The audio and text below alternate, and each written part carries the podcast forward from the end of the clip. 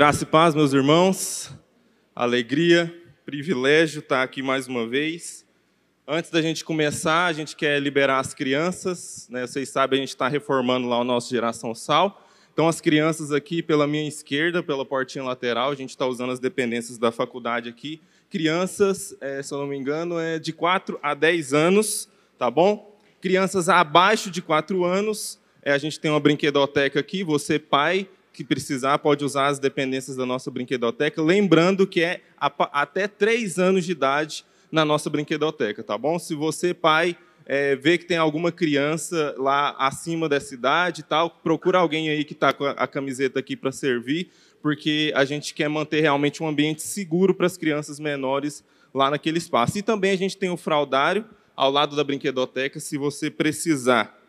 Pode acender todas as luzes, Thaís? É... Bom, mais uma vez quero dizer da graça, do privilégio e da responsabilidade de estar aqui nesse lugar para compartilhar da palavra do Senhor. E nós continuamos aí, vamos seguir com a nossa série na carta aos Efésios, novo, o jeito de ser gente em Efésios. E a gente está aqui buscando da parte do Senhor um novo entendimento que a revelação em Cristo Jesus nos deu sobre o que significa ser humano. Eu gosto sempre de lembrar que Deus não é o Deus dos crentes, ele é o Deus da humanidade. Então, ser de Deus é aprender a ser o que o Criador de todas as coisas quis que nós fôssemos desde o início de tudo. Quero ler com vocês, então, a carta de Efésios, no capítulo 1, a gente continuando aqui nos versos 9 e 10. Vou ler na, na versão revista e atualizada. É, a gente, quando estávamos pensando né, com os pastores para refletir sobre como seria essa série, eu falei que é, eu gostaria muito de pregar nessa versão mais antiga, porque é o seguinte, irmãos, para mim, se você lê Efésios 1 e não está escrito beneplácito, você não leu Efésios 1 direito. Mas é porque outros idiomas não têm isso, né? mas Deus deu uma graça para nós no idioma da língua portuguesa que tem uma ênfase, uma grandiosidade que uh, esse, essa versão um pouco mais arcaica da nossa língua pode trazer para esse texto, e eu gosto muito de refletir a partir dessa linguagem. Efésios capítulo 1, eu vou ler a partir do, do, do, do 8, não, no 8 a gente vai, vai voltar nele lá na frente, mas a partir do versículo 9, que diz: Desvendando-nos o mistério da Sua vontade, segundo o seu beneplácito que propuser em Cristo, de fazer convergir nele, na dispensação da plenitude dos tempos, todas as coisas, tanto as do céu como as da terra, desvendando-nos o mistério da sua vontade, segundo o seu beneplácito que propusera em Cristo, de fazer convergir nele, na dispensação da plenitude do, dos tempos, todas as coisas, tanto as do céu como as da terra. Senhor, nos colocamos mais uma vez na tua presença e pedimos, ó Deus, que o Senhor nos abra a mente e o coração, enche-nos, ó Pai, da graça do Senhor e da revelação do teu Espírito, para sermos, ó Deus, edificados em tudo que o Senhor tem para trazer ao nosso coração nessa manhã. Fala conosco, Senhor. Oramos no nome de Jesus. Amém. O ano era 1888. A filha do então uh, presidente da província de São Paulo, Rodrigues Alves, que viria a ser presidente do Brasil depois, morre de febre amarela no Rio de Janeiro. A verdade é que entre 1850 e o início dos anos 1900, Vários surtos de febre amarela e outras doenças assolaram o Brasil, especialmente Rio de Janeiro, Santos, ah, Recife, as cidades portuárias.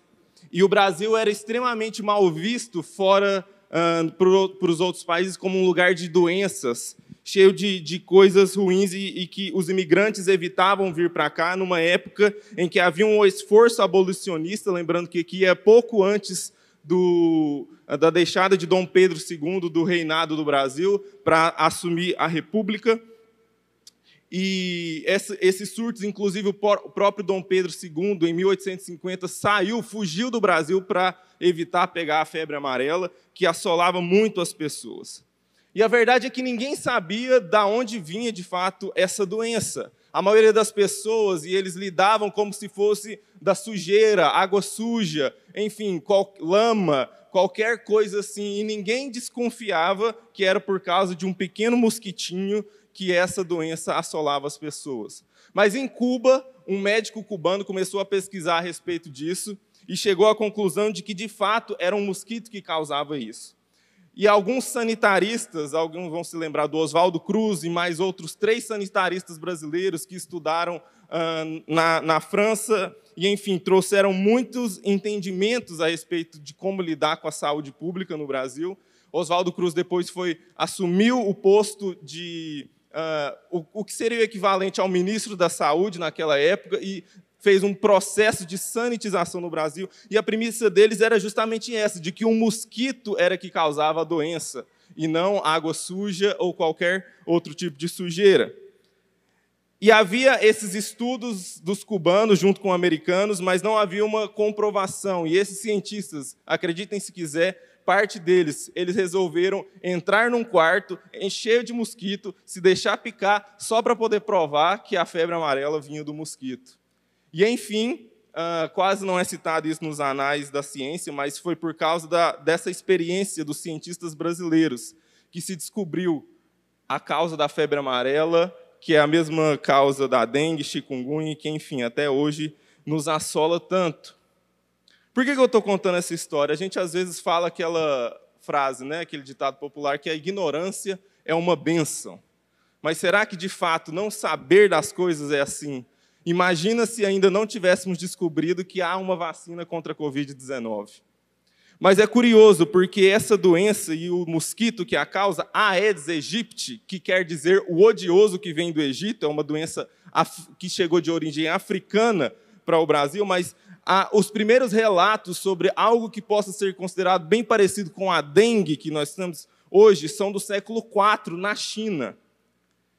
Isso quer dizer, meus irmãos, que por pelo menos 1.500 anos na história da humanidade, foi um completo mistério a origem de todas essas doenças, dengue, febre amarela e as que surgiram mais depois, chikungunya, enfim. Qual é o poder devastador de ter um mistério não revelado? Como o não saber de algo pode afetar as nossas vidas.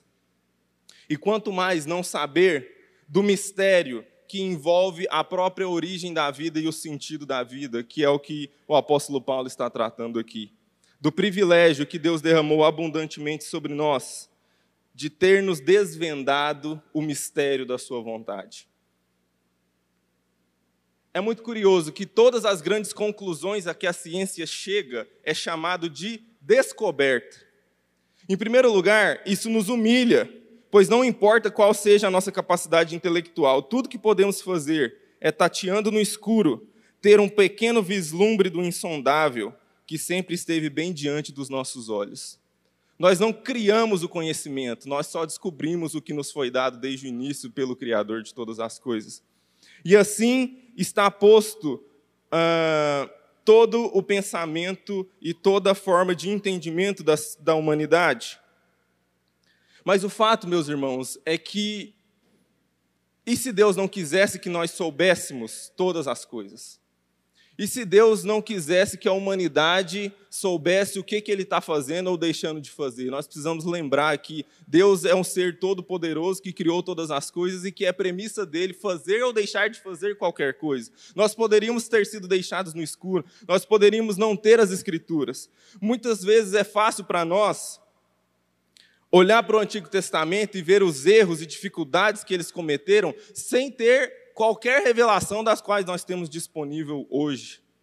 Pensar que por cinco mil anos aproximadamente, a humanidade continuou no escuro sobre o plano de Deus até que ele se revelou em Cristo Jesus. Mateus capítulo 13, versículo 17, Jesus vai dizer para os seus discípulos desse privilégio: Pois em verdade vos digo que muitos dos profetas e justos desejaram ver o que vedes e não viram, e ouvir o que ouvides e não ouviram. Que privilégio, meus irmãos, que o apóstolo Paulo está falando aqui para nós. Que, pela boa vontade do próprio Deus, ele decidiu nos revelar o mistério da sua vontade. E qual é esse mistério? Qual é o mistério que realmente importa?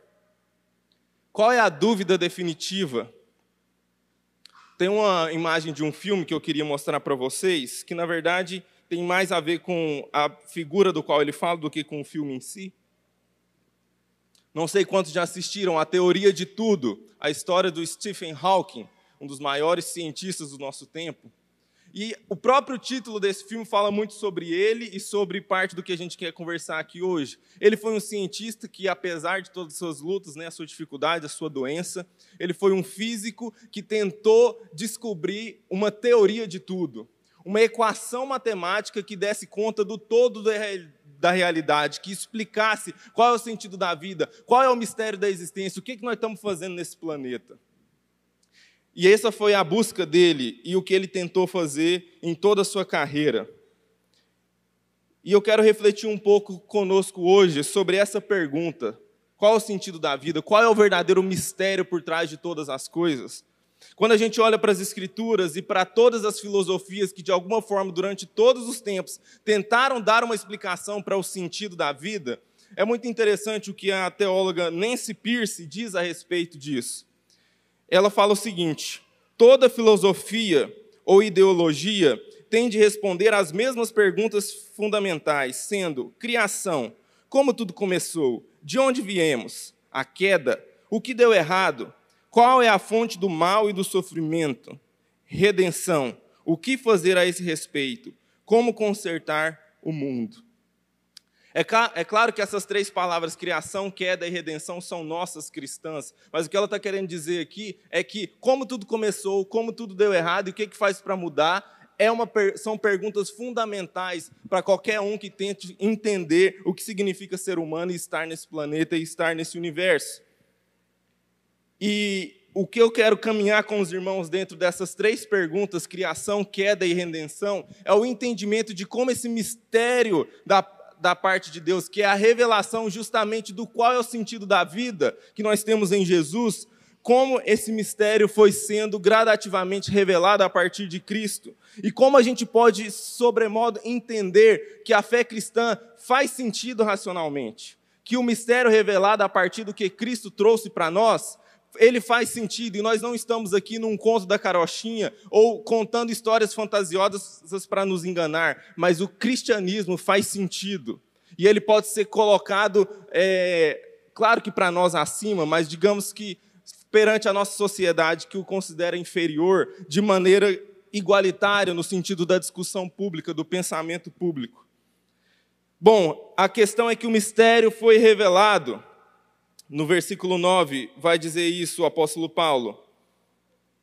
Há o mistério da vontade de Deus que foi revelado em Cristo Jesus. E qual é a origem desse mistério? Qual é a criação? Olha só o que vai nos dizer Hebreus capítulo 1, os versos 1 e 2. Havendo Deus outrora falado muitas vezes e de muitas maneiras aos pais pelos profetas, nestes últimos dias nos falou pelo Filho, a quem constituiu herdeiro de todas as coisas e pelo qual também fez o universo. Deus estava falando, mas não revelando plenamente todas as coisas. Mas quando o Filho veio, a partir dele tudo foi revelado. E ele foi constituído herdeiro de todas as coisas e pelo qual também fez o universo. A primeira coisa que nós precisamos entender a respeito do mistério que é a realidade que Cristo nos traz é que a história não é sobre mim e sobre você. A história é sobre Jesus. Tudo que há no pensamento humano, no universo natural, é sobre ele. Evangelho de João, capítulo 1, versículos 1 a 4. No princípio era o Verbo, a palavra, aquele que deu origem a todas as coisas, e que a gente vai entender mais lá na frente no Evangelho de João, que esse Verbo, essa palavra, é o próprio Jesus.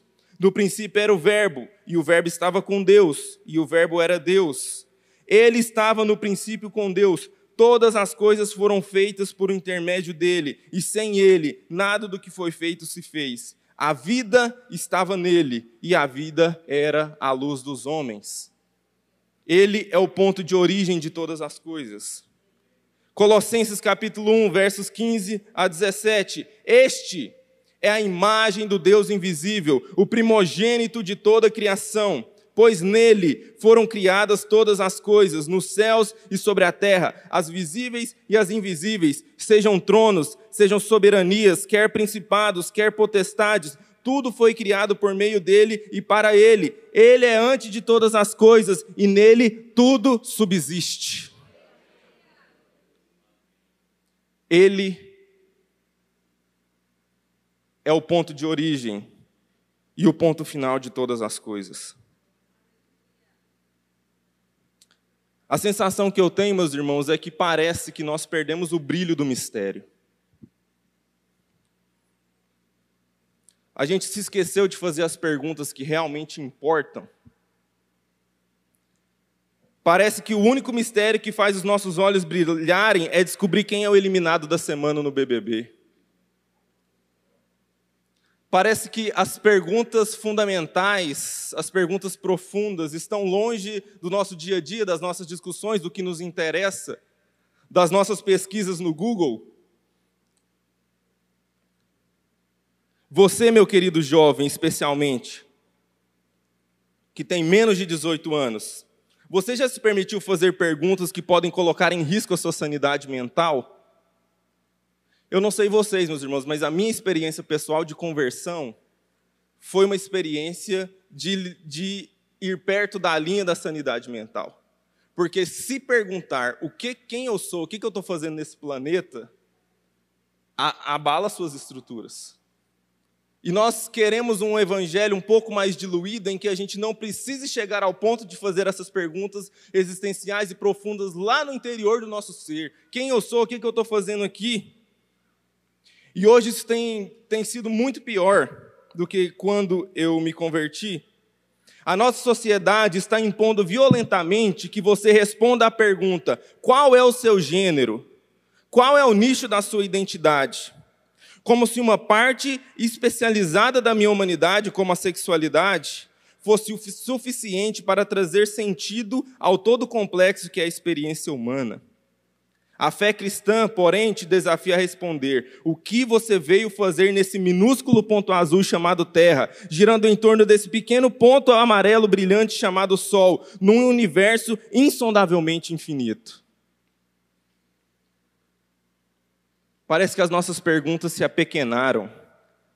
Nós perdemos o vislumbre de um universo que é muito maior do que a minha escolha sexual há uma infinitude. Nós desistimos de fazer as perguntas profundas, porque, na verdade, meus irmãos, nós desistimos de ter esperança. E para entender isso, a gente tem que dar o próximo passo no entendimento do mistério. A gente entendeu a criação, tudo vem dele, é para ele, ele é a origem e o fim de todas as coisas. Mas as coisas não continuaram de maneira plena, porque todos pecaram e carecem da, da glória de Deus. Esse é o único ponto que qualquer filosofia do mundo pode compreender e concordar. O mundo não é o que deveria ser. Alguma coisa está errada. E como que a fé cristã, como o mistério de Jesus se revela nisso? Ele se revela, meus irmãos, dizendo que há um beneplácito. Beneplácito, que palavra maravilhosa. Se você é um goiano raiz, você provavelmente tem um tio-avô que chama beneplácito. Mas o que essa palavra de fato quer dizer é que, apesar de tudo ter dado ruim, há uma esperança.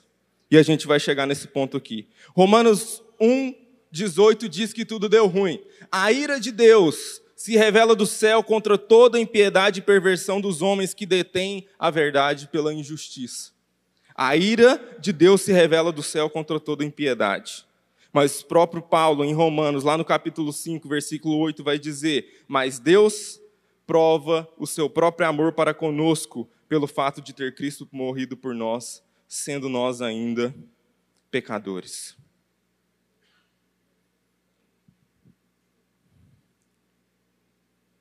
Eu gostaria que você se concentrasse nessa parte, porque ela é um pouco densa, mas eu quero conversar um pouco com os irmãos e, e trazer um entendimento da parte do Senhor que há um motivo para as coisas estarem erradas, há um motivo para as coisas terem dado errado, há um motivo por, principalmente porque as coisas estão erradas hoje.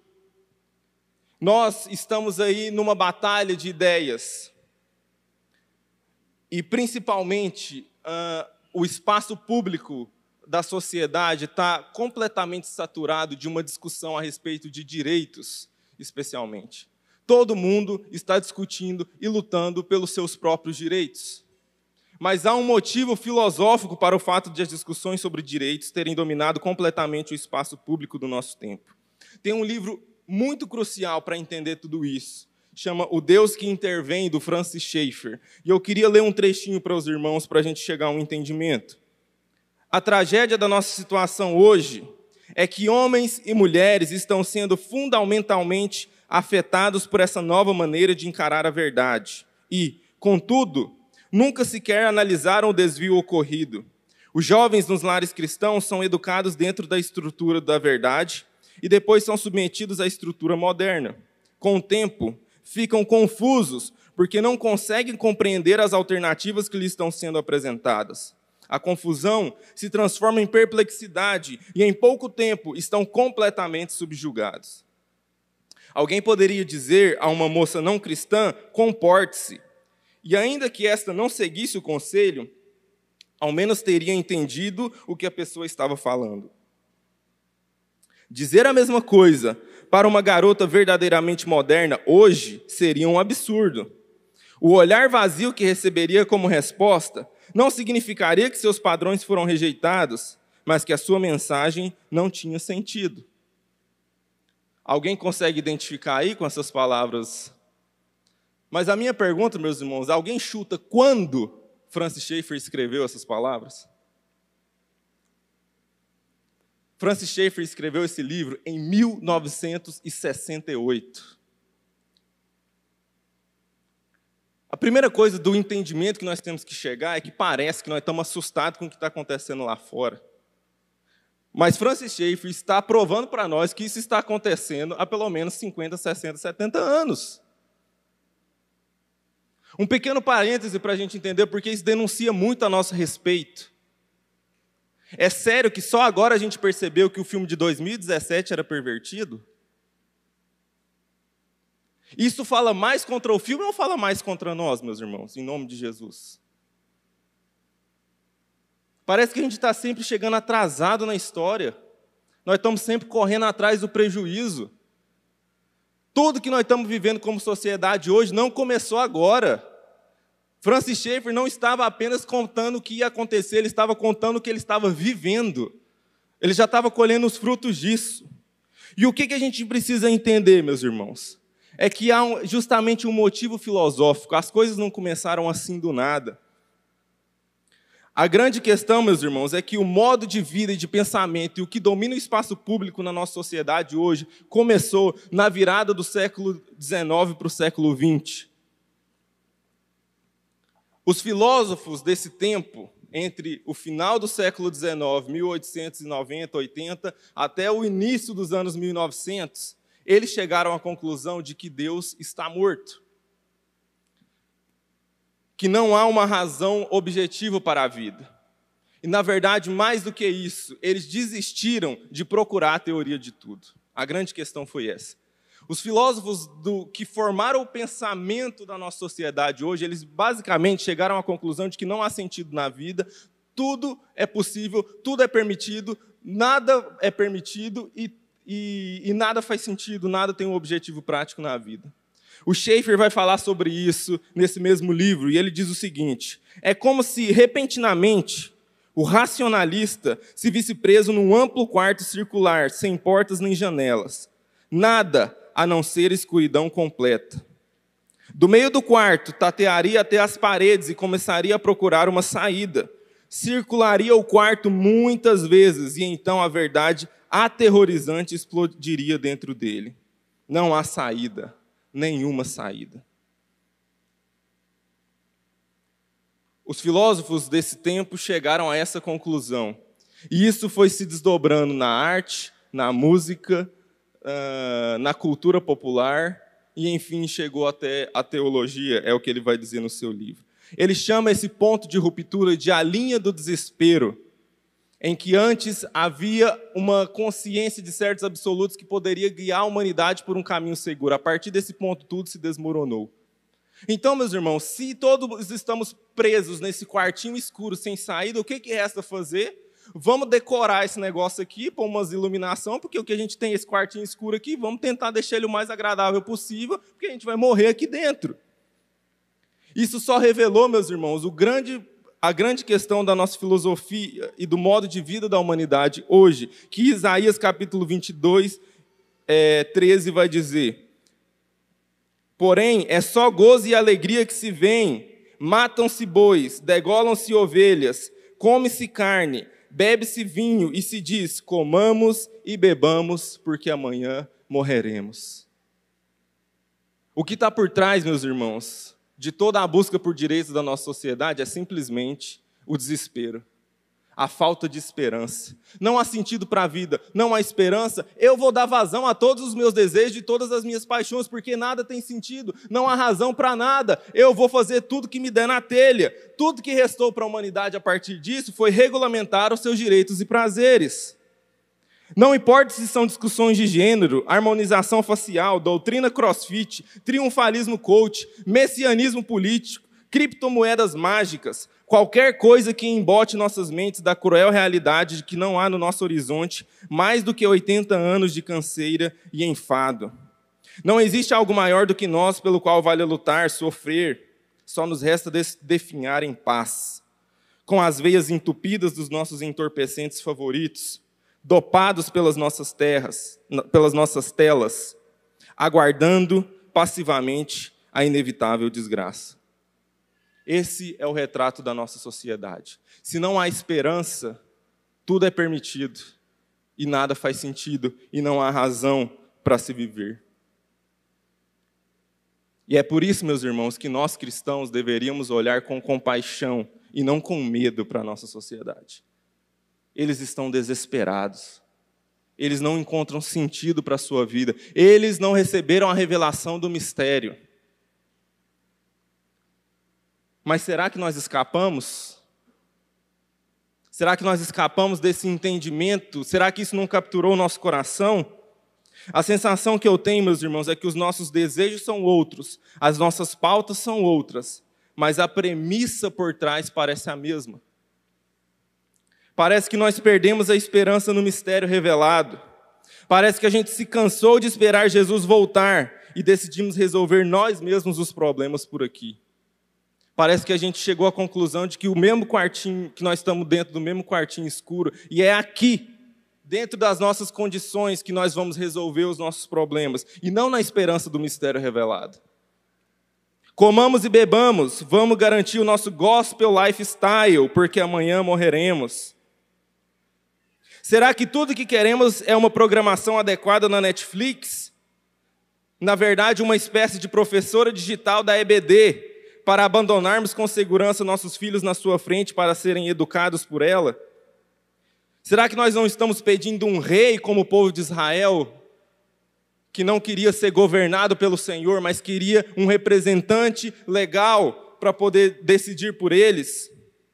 Será que não estamos vendendo o nosso direito de primogenitura como profetas para conduzir a nossa nação, nossa nação para a salvação? E chegamos à conclusão de que a única esperança é terceirizarmos para o Planalto e o Congresso a moralidade do nosso povo, para que eles nos entreguem um país confortavelmente evangélico para viver? Meus irmãos, Será que a gente se esqueceu de que a gente está vivendo na Babilônia? De que o mundo jaz no maligno? Mas a gente fica querendo que as escolas da Babilônia ensinem os cantos de Sião aos nossos filhos? Por que nós nos escandalizamos quando o mundo se comporta como o mundo? Porque nós queremos insistir que as pessoas que não foram alcançadas pelo mistério da revelação em Cristo Jesus ajam como pessoas que foram alcançadas pelo mistério da revelação. A moralidade cristã não é para tornar um Brasil adequado para cristãos viver. A moralidade cristã é para ir a gente até lá resgatar essas pessoas desesperadas.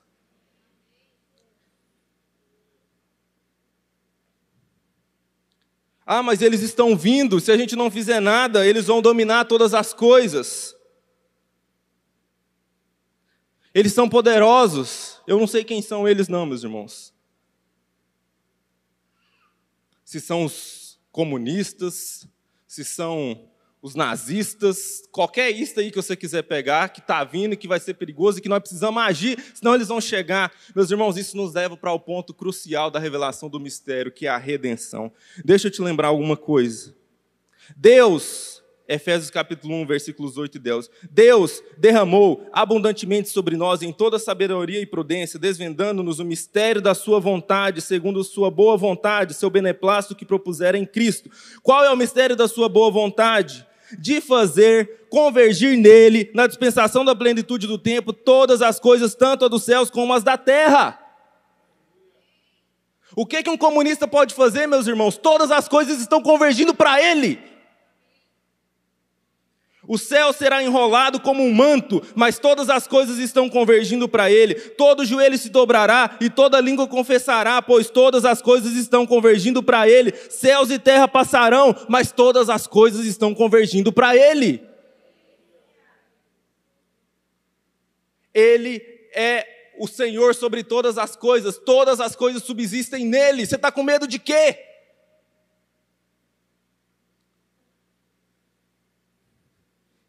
Ele chama as estrelas pelo nome. Não há um só rei, não há um só governante, não há só uma bomba nuclear nessa terra que não seja sobre o domínio dele.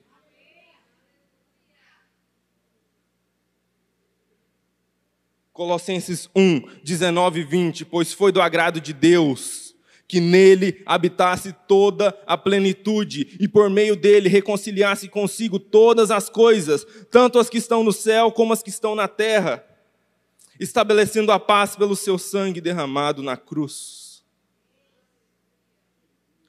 E ele não está vindo para poder vencer o seu inimigo, viu? Ele está vindo para reconciliar todas as coisas. Ele não está vindo para que a gente ganhe a discussão no WhatsApp, no Twitter, ou seja lá onde for. Ele está reconectando todas as coisas. Hebreus 2:8 Todas as coisas sujeitaste debaixo dos seus pés. Ora, desde que lhe sujeitou todas as coisas, nada deixou fora do seu domínio. Tudo é sobre Jesus, meus irmãos. Tudo. A gente tem essa tendência de achar que somente as coisas religiosas é sobre Jesus mas todo o poder político, de dinossauros a bactérias, toda física, toda filosofia, toda tecnologia está convergindo para ele. Sabe, meus irmãos, ele não nos deu a chave do quartinho escuro para abrir a porta, mas com um sopro ele derrubou a parede. Nós não estamos presos num quartinho escuro, nós estamos tão somente vivendo e edificando esse grande reino que há de se manifestar de maneira plena.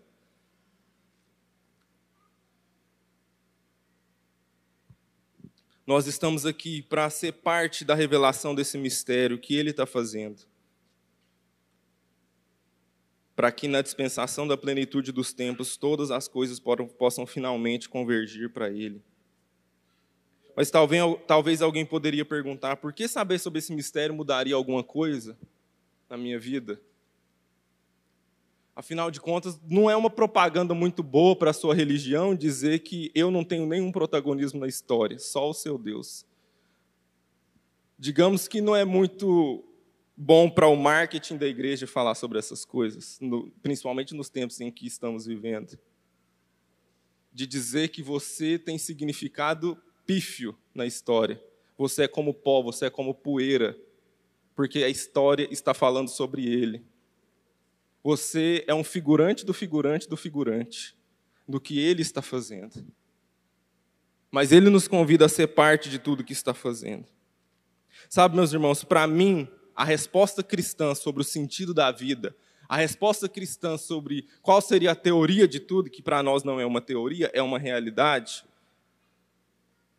eu a abraço com todo o meu coração, porque para mim, ela, primeiro que ela faz sentido, mas ela é uma mágica, uma magia, uma coisa que cativa o meu coração e os meus pensamentos, que satisfaz a minha alma. Porque não é só que ele está fazendo todas essas coisas, mas é como ele está fazendo. Filipenses, capítulo 2, os versos 6 a 10, vai dizer o seguinte: Pois ele, subsistindo em forma de Deus, não julgou como usurpação ser igual a Deus. Antes, a si mesmo se esvaziou, assumindo a forma de servo, tornando-se em semelhança de homens e reconhecido em figura humana. A si mesmo se humilhou, tornando-se obediente até a morte e morte de cruz. Pelo que também Deus o exaltou sobremaneira e lhe deu o nome que está acima de todo nome, para que ao nome de Jesus se dobre todo o joelho, nos céus, na terra e debaixo da terra, e toda língua confesse que Jesus Cristo é o Senhor para a glória de Deus Pai. Meus irmãos, que outra proposta de sentido para a vida,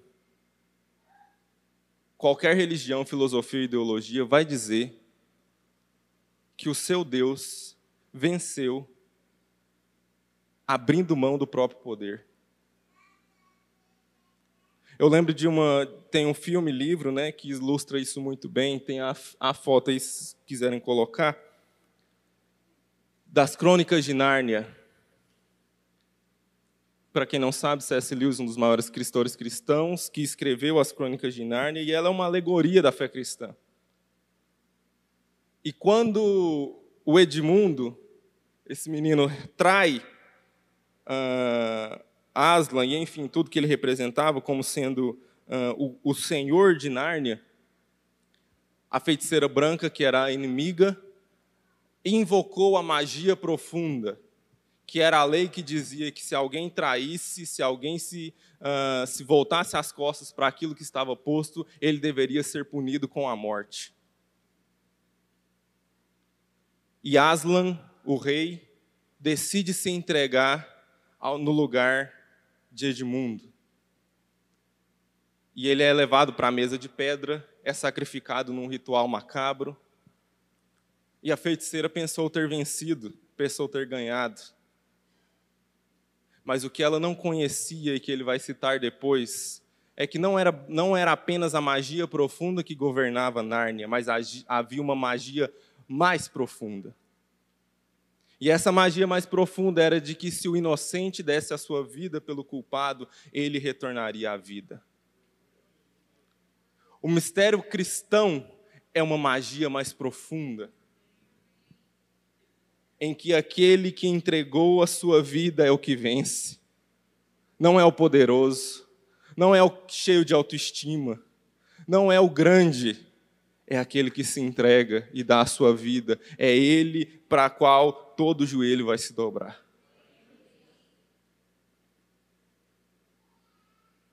A proposta cristã, meus irmãos, para uma teoria de tudo, não é uma equação, como queria Stephen Hawking, ela é uma revelação. Talvez isso possa ser frustrante para as nossas mentes céticas e racionais, de que nós queríamos, pelo nosso próprio esforço, pela nossa própria vontade, pelos nossos próprios méritos, chegar à conclusão de qual é o sentido da vida. Mas não, ele simplesmente foi entregado de bandeja. Com certeza há uma equação complexa para a qual poderia ser representado tudo isso, que a nossa mente nem consegue alcançar, que está nos desígnios do soberano. Mas isso foi nos revelado, como o apóstolo Paulo está dizendo aqui. E eu não sei você que está aqui, o que dá sentido à sua vida, o que traz significado à sua existência como pessoa nesse planeta. E como eu estava dizendo no início, eu estou aqui apresentando a fé cristã, mas ela é considerada como uma alternativa hoje, das diversas das centenas de dezenas de milhares, e que parece que é um cardápio em que você tem que escolher. E de fato, a fé cristã não vai te impor que você precisa crer nela e segui-la. Mas tem uma palavra do, de um missionário indiano chamado Stanley Jones que me marcou profundamente na minha adolescência e que eu trago na minha vida até hoje e que me faz pensar quando eu penso: será que os budistas não estão certos? Será que os comunistas não estão certos? Será que qualquer forma de pensamento, ideologia, filosofia ou religião não está certo? E ele disse uma coisa que me marcou profundamente, que eu carrego comigo. Ele disse: Olha, se Deus for diferente de Jesus, eu não estou interessado nele. Se a realidade for diferente do que essa que o Filipenses acabou de nos dizer, que aquele que, havendo sendo Deus, decidiu abrir mão de tudo para se entregar por mim, eu não quero essa realidade, eu quero a realidade que diz que esse Deus entregou a sua vida por mim. E me revelou o mistério da sua vontade, que é um beneplácito, que é uma boa vontade, de que apesar de tudo que deu errado no mundo, Ele está vindo para nos resgatar e de que não preciso ficar preso dentro do quartinho escuro. Ele está vindo, meus irmãos. Não sei o que você está passando, não sei qual luta, qual dificuldade, o que, que você está enfrentando, mas é só por enquanto. Ele está vindo. Ele está vindo não para abrir o quartinho escuro, ele está vindo para rasgar com tudo, porque todo joelho se dobrará diante dele.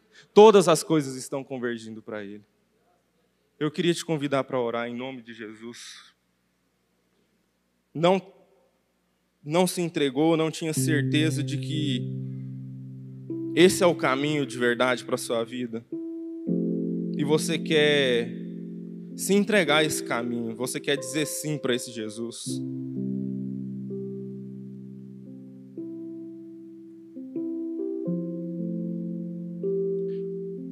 Ou talvez você está distante, você creu de, com mais fé, com mais convicção antes, e está meio longe, está meio afastado.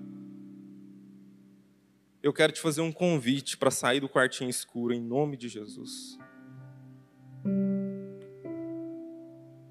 Para crer naquele em quem tudo subsiste.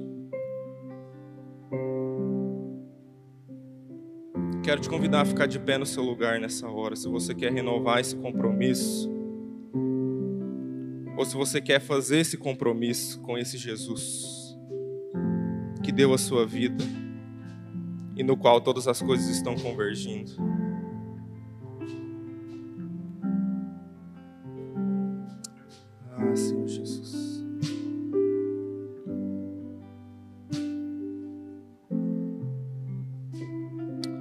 Fique de pé num sinal de, de entrega, de dedicação, de entendimento de que você está dizendo: se Deus for diferente de Jesus, eu não estou interessado.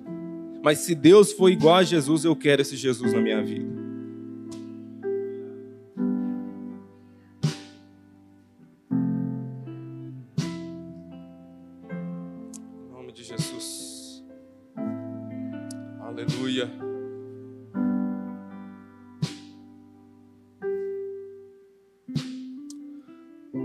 Senhor, nós nos colocamos na tua presença.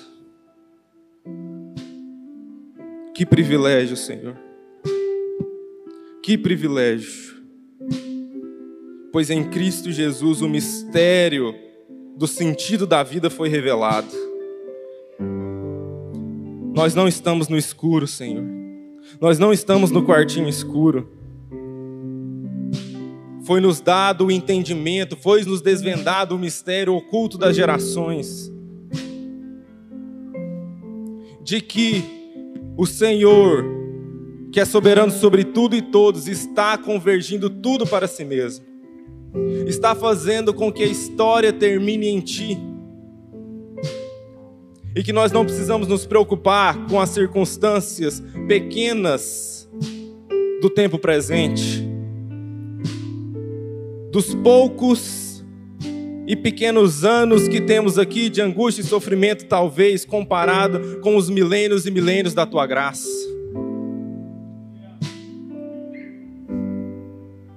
Ah, Senhor, os meus irmãos estão aqui nessa manhã, decidindo assumir um novo compromisso, entregando o seu coração, dizendo: Senhor Jesus, se o Senhor é esse mesmo,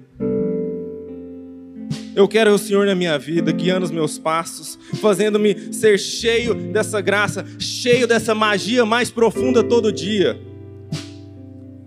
Que enche o coração, que aquece o coração, que dá sentido para as coisas e que me faz andar, que me faz caminhar, mesmo sabendo que eu não sou bom o suficiente essa graça, ó Deus, de que eu não preciso ter uma autoestima, ó Deus, blindada, de que eu não preciso ser o super-homem, ter a super produtividade para ser alguém, mas que com o Senhor e a magia profunda dentro de mim, eu sou o suficiente.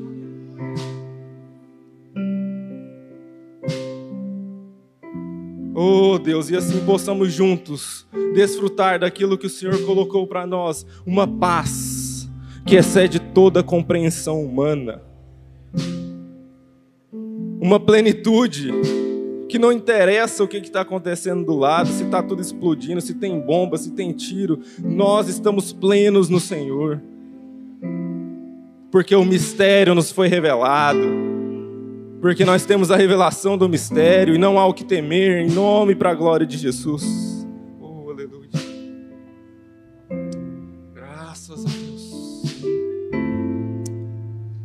Vem sobre nós, ó Deus, derrama sobre nós o teu Espírito Santo. Nos enche de sabedoria e nos dê pleno entendimento de todas essas coisas, ó Pai. Porque a tua palavra diz que esse conhecimento, esse entendimento é que vai completar e preencher as nossas almas. Que a eternidade é essa. Que conheçamos a ti, Senhor, e aquele que enviaste o teu filho Jesus. Dê-nos essa graça, Senhor, em nome de Jesus. Leva-nos em paz, debaixo da tua graça, da tua proteção, cheios do teu Espírito Santo e de pleno conhecimento da revelação do Senhor. É nossa oração, em nome de Jesus.